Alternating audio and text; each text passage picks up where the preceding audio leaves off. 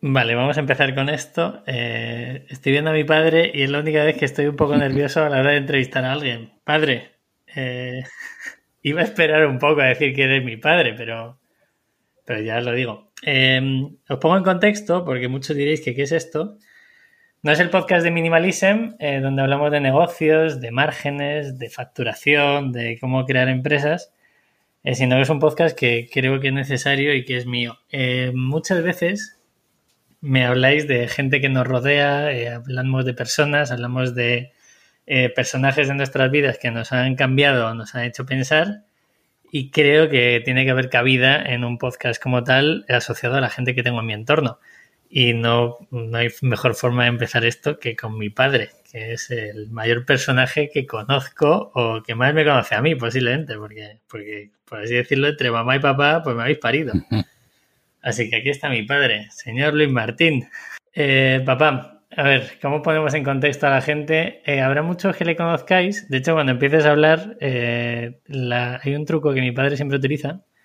Y es que parece que su voz no, no tiene la edad que realmente tiene. Papá, ¿cuántos años tienes? Pues los próximos serán 73, dentro de un par de meses, menos de dos meses ya. Vale, si alguien dice que mi voz eh, les puede resultar eh, radiofónica, es que van a flipar con la voz de mi padre. Mi padre es una persona que ha nacido para, comunicar. Bueno, no sabemos si para comunicar o no, ¿no, papá? Eh, quizás te hiciste tú más que el hecho de, solo nacer. Eso ahora, ahora lo descubriremos. ¿Cuántas entrevistas has hecho en tu vida, papá? para, que, para que alguien pueda ver de dónde me viene a mí esto de los medios, la comunicación y querer traer a personas a, a medios como este? Pues muchas entrevistas, porque el dialogar y el charlar con la gente eh, siempre ha sido para mí un reto y sobre todo conocer a las personas que tienen algo que aportar desde las diferentes superficies o parcelas donde he estado, bien en la radio, en la televisión o con programas cara al público. La entrevista siempre ha sido mm, un idioma eh, que yo he practicado y además lo he hecho a pecho descubierto mm, no me gustaba preparar las entrevistas, sí que me gustaba conocer al personaje y entrar en un clima especial para descubrir lo que el invitado llevaba dentro. Eh, creo que dándoles tranquilidad y seguridad y honradez eh, puedes encontrar afirmaciones y declaraciones de gente eh, que te cuenta cosas que no ha contado a otros.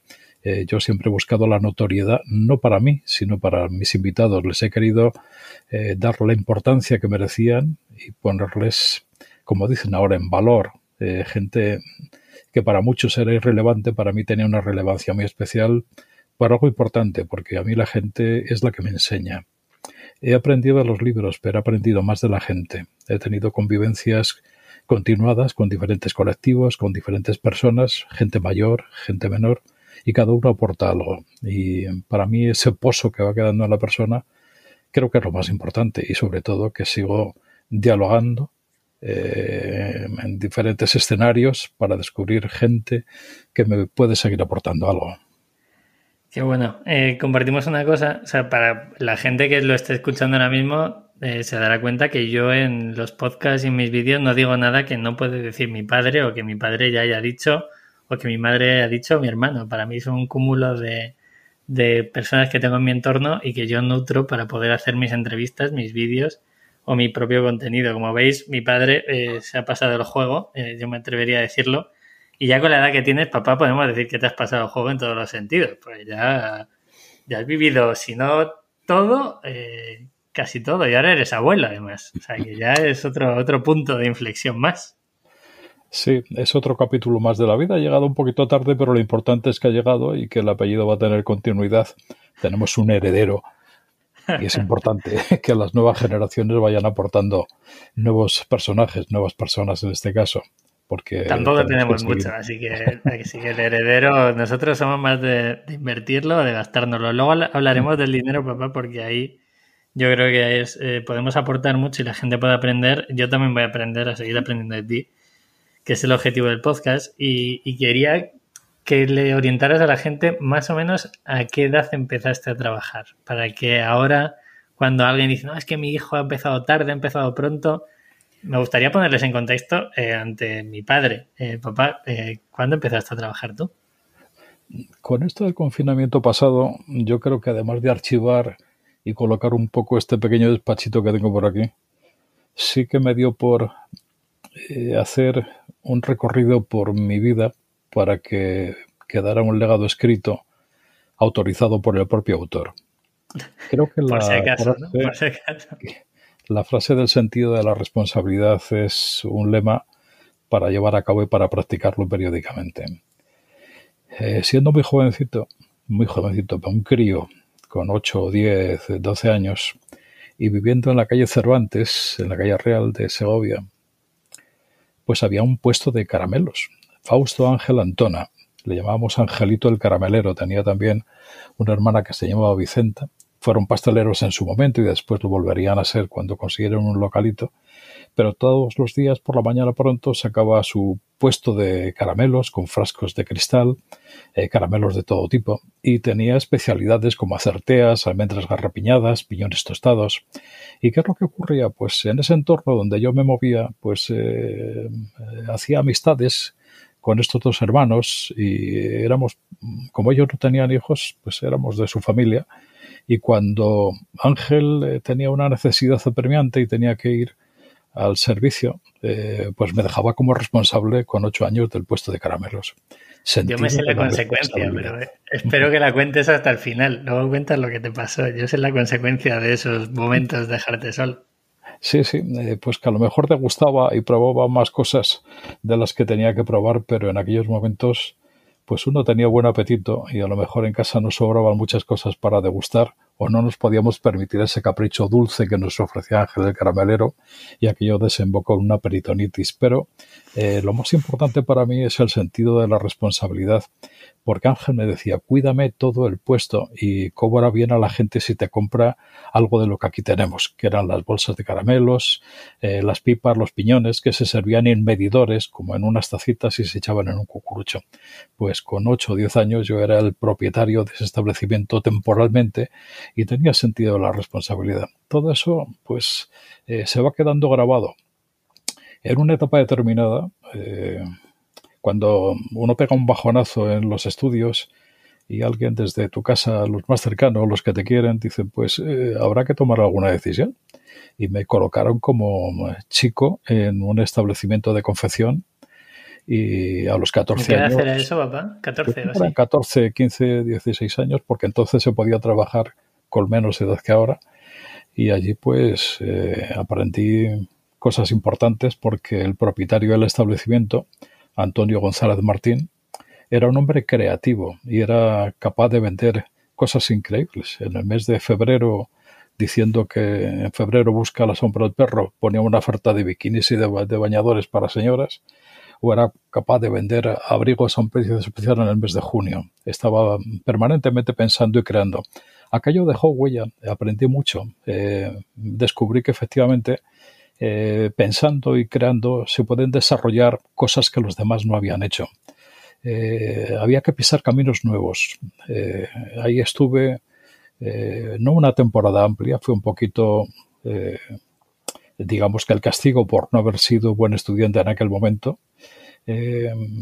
Tampoco salió mal, ¿no? no, salió, que no, salió mal todo.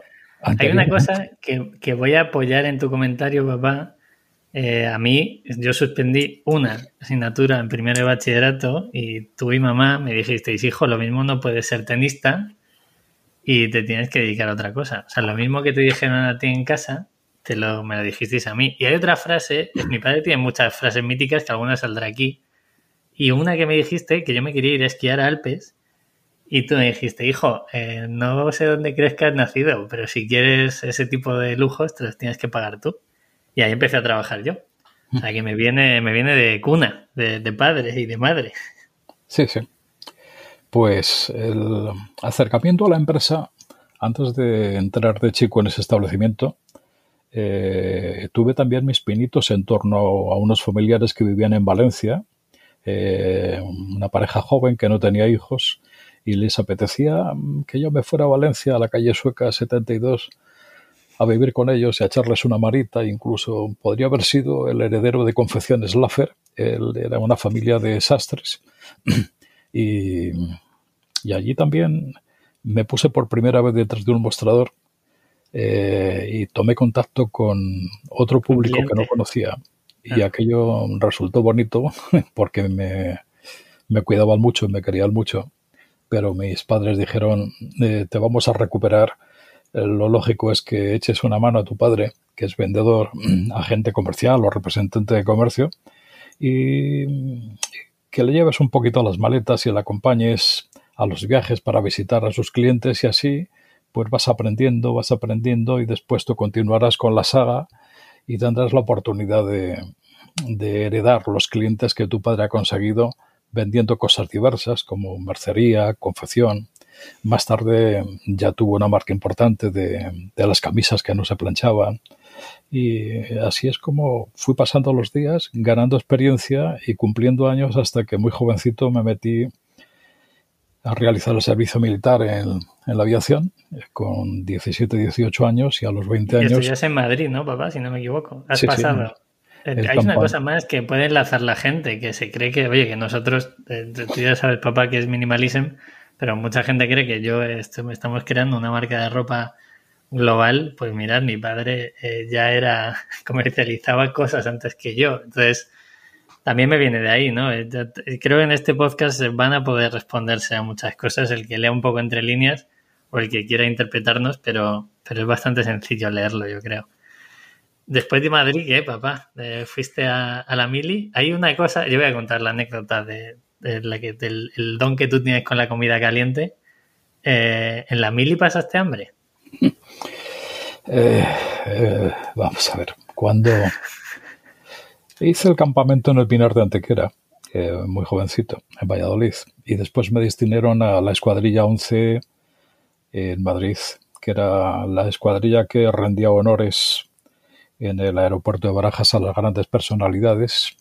Y después me destinaron a, a, a la escuela de transmisiones que tenía su cuartel en el Paseo de Extremadura y la base de operaciones en la calle Quintana, en Madrid.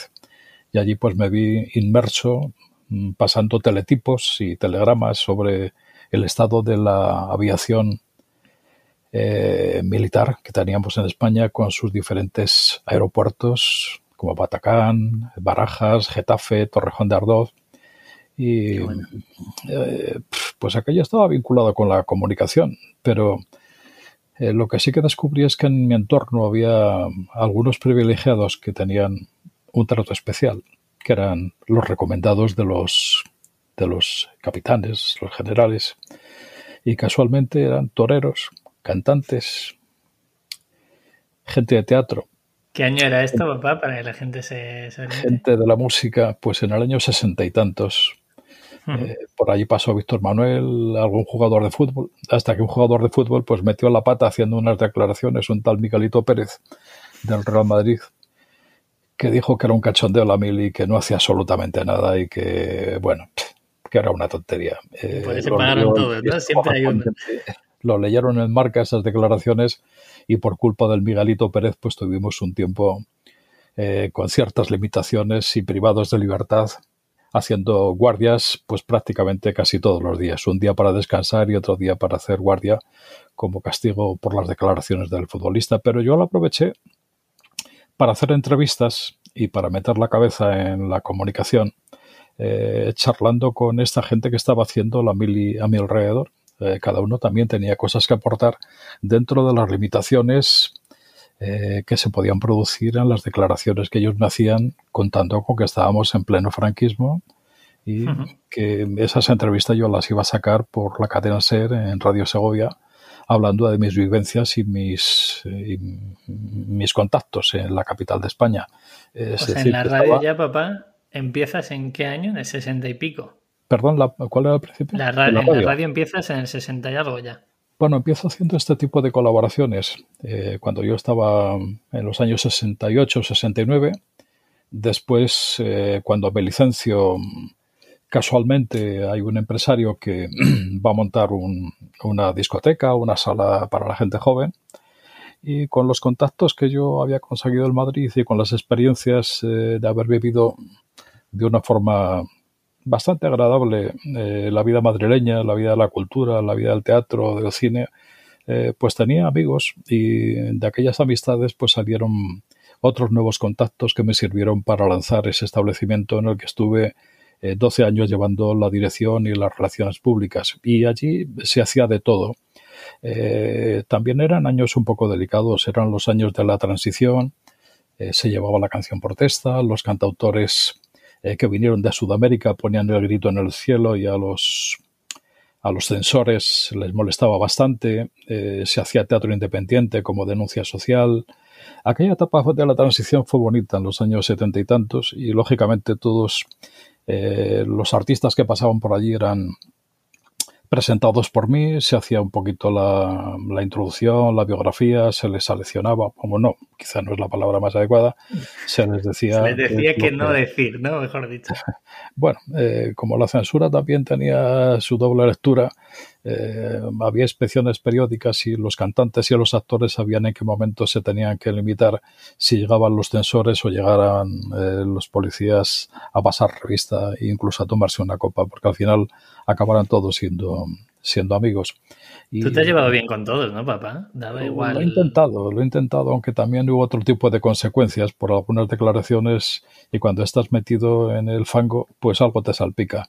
Eh, hay vivencias eh, eh, que yo he tenido pues con un club bastante liberal como era el Club Estudio, eran todos muchísimos más rojos que yo, pero yo llevaba la parcela de las actuaciones y la música y eso también sirvió para que en la Adriada 25 en la discoteca hubiera artistas de primera categoría por la amistad que yo había conseguido con ellos. Pero inevitablemente la política en los años 70 hasta el 76 eh, todo lo que se tocaba para la censura y para el sistema, pues tenía siempre una doble vertiente y la gente, la autoridad competente en la materia no se lo tomaba bien y aquello sí tuvo ciertas repercusiones que en algún momento pues me llevó a pasar por algún sitio que no es bastante agradable, pero no duró mucho tiempo. Al final los jueces se rieron mucho y aquí paz y después gloria y y no pasó, no pasó saliste nada. Bien, saliste bien, ¿eh? No ahí sales bien parado, aunque sales un poquito marcado, porque todo va dejando, todo va dejando huella. Pero eso me vino bien porque tenías un signo determinado y en aquellos momentos pues, eh, diste un paso importante, es lo que yo me digo, y ayudaste a que hubo una transformación eh, político-social en este país. Llegamos a las primeras elecciones democráticas y eh, creo que de la aportación cultural y artística que se generó en este establecimiento bajo mi gestión y mi mandato, pues sirvió eh, para que la gente fuera tomando eh, contacto con otro tipo de cuestiones que se nos venían y que habíamos visto en otros países y en otros lugares. Porque tu papá eras eh, como el enlace entre lo que había se movía en Madrid y haciendo tú tu propio movimiento en un movimiento no sé si es el término, pero hacías que todo eso que estaba fluyendo en Madrid que ya era un movimiento muy fuerte, tú te lo traías a Segovia porque creías que aquí, oye, también podía encajar ese modelo, ya no solo modelo de negocio, sino también modelo cultural. Sí, eh, el entretenimiento y la cultura son compatibles perfectamente siempre que se haga con honradez y con, y con, claridad, eh, sin mensaje subliminal. Eh, cuando se nos quedaba pequeña la ciudad, eh, acudíamos a la capital de España los amigos a pasar el rato. Eh, algunos elegían salas de fiestas, otros algún cabaret un poquito frívolo, y se empezaba a, vislumbrar otro sentido del humor en las actuaciones. en Torres Blancas, el edificio emblemático que está en Madrid, que uno va, le ve cuando va a Barajas, pues abajo había una Watt donde Typical hacían un humor eh, ecléctico, mm, surrealista. Era curiosísimo, eh, arremetía cada uno desde una postura. Eh, Tip era de derechas y Cole era de izquierdas y sin embargo fueron durante muchos años los humoristas de moda en toda la transición.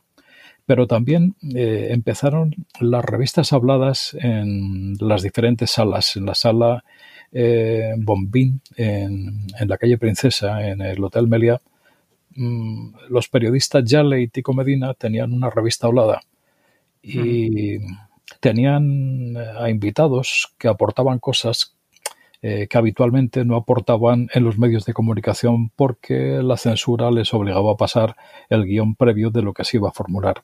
Y ese, ese proyecto me, me, gustó mucho, me gustó mucho. Y de contratar a la gente pasé a ser pues uno de los protagonistas que en el escenario se atrevió a dar la cara y a presentar esto como una revista hablada donde los personajes en la noche madrugada eh, se explayaban y decían mm, para un público determinado lo que no podían decir en los medios de comunicación. Aquello ¿Esto era en Poetas ya, papá? ¿O, aquello, aquello, fue en el año 76, pero mientras tanto, entre el 70 y el 76, pues eh, yo compaginaba lo que era esta sala. Eh, en la sala estuve hasta el 82, eh, pero del 70 al 76 eh, ya estas pinceladas artísticas fueron un poco la base para introducirme en Radio Segovia y tener programas propios, lo que quiere decirse que entre la mano que tenía que echar a mi padre, el trabajo que realizaba en la discoteca, y un pequeño estudio de creatividad y de publicidad y de relaciones públicas que me había montado, pues dormía muy poco tiempo, muy poquito tiempo. Pero se acaba todo, soy, consciente Y esto también lo hemos heredado los dos hijos. O sea, cuando había que trabajar, la cultura del esfuerzo y del trabajo creo que ha quedado bastante clara en, en la familia. Pero cuando uno está a gusto haciendo este tipo de cosas, cuando eh, no te imponen nada y lo estás haciendo porque sale de ti mismo y te lo marcas como reto, parece que las cosas pesan menos. Eh, si me preguntas que dónde quería llegar, mm, eh, yo creo que hay un, quinto o un sexto sentido que te lleva a ello sin darte cuenta. Van pasando los días y vas subiendo unos escalones imaginarios que te van situando socialmente en el mundo de la empresa, en el mundo de la cultura, en el mundo del entretenimiento y en la satisfacción personal, que es lo más importante.